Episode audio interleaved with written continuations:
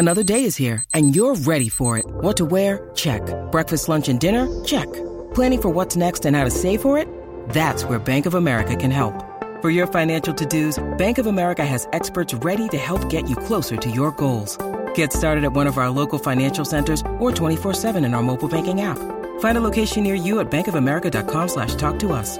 What would you like the power to do? Mobile banking requires downloading the app and is only available for select devices. Message and data rates may apply. Bank of America and a member FDIC. When you need mealtime inspiration, it's worth shopping Kroger, where you'll find over 30,000 mouthwatering choices that excite your inner foodie. And no matter what tasty choice you make, you'll enjoy our everyday low prices, plus extra ways to save, like digital coupons worth over $600 each week. You can also save up to $1 off per gallon at the pump with fuel points. More savings and more inspiring flavors make shopping Kroger worth it every time. Kroger, fresh for everyone. Fuel restrictions apply.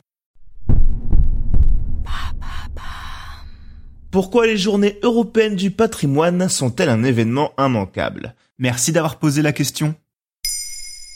Chaque année au mois de septembre, vous entendez à la télé ou à la radio l'annonce des journées européennes du patrimoine. Se déroulant sur tout un week-end, nous avons tous une vague idée de ce que cela représente. On associe souvent ces journées à la gratuité de certains musées ou encore des portes ouvertes pour quelques établissements nationaux, mais aujourd'hui, nous avons souhaité vous en dire un peu plus sur l'événement. Alors c'est quoi exactement les journées européennes du patrimoine? C'est un événement qui a presque 40 ans en France et qui s'est internationalisé au fil des années pour concerner maintenant plus de 50 pays. L'objectif est, comme son nom l'indique, de faire découvrir une partie du patrimoine d'un pays en donnant accès à certains hauts lieux culturels de son territoire. Ainsi, de nombreux musées proposent un accès gratuit à l'occasion de ces journées, mais il est également possible de visiter exceptionnellement des lieux qui ne sont que très rarement ouverts au public. Ceux-ci sont variés, allant de châteaux à des monuments nationaux en passant par des théâtres, des banques, des préfectures et même des tribunaux.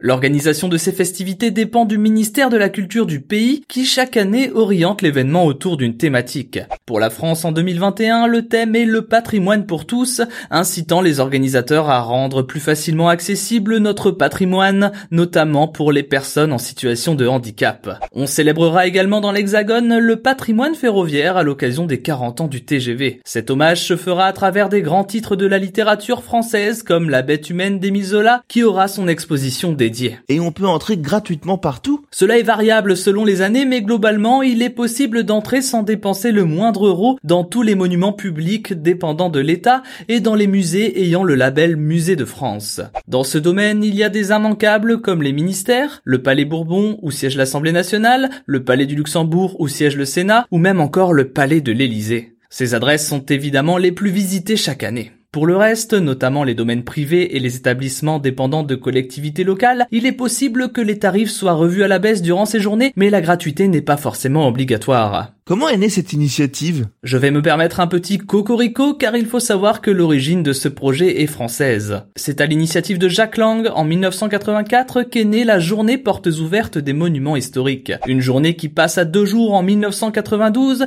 et change de nom pour devenir les Journées nationales du patrimoine. Pour enfin s'internationaliser et se transformer en journée européenne en 2000 sous l'égide de Catherine Tasca. Elle concerne aujourd'hui plus de 50 pays, qu'ils soient hors ou dans l'UE, allant de la Suisse à la Pologne en passant par la Turquie ou l'Azerbaïdjan.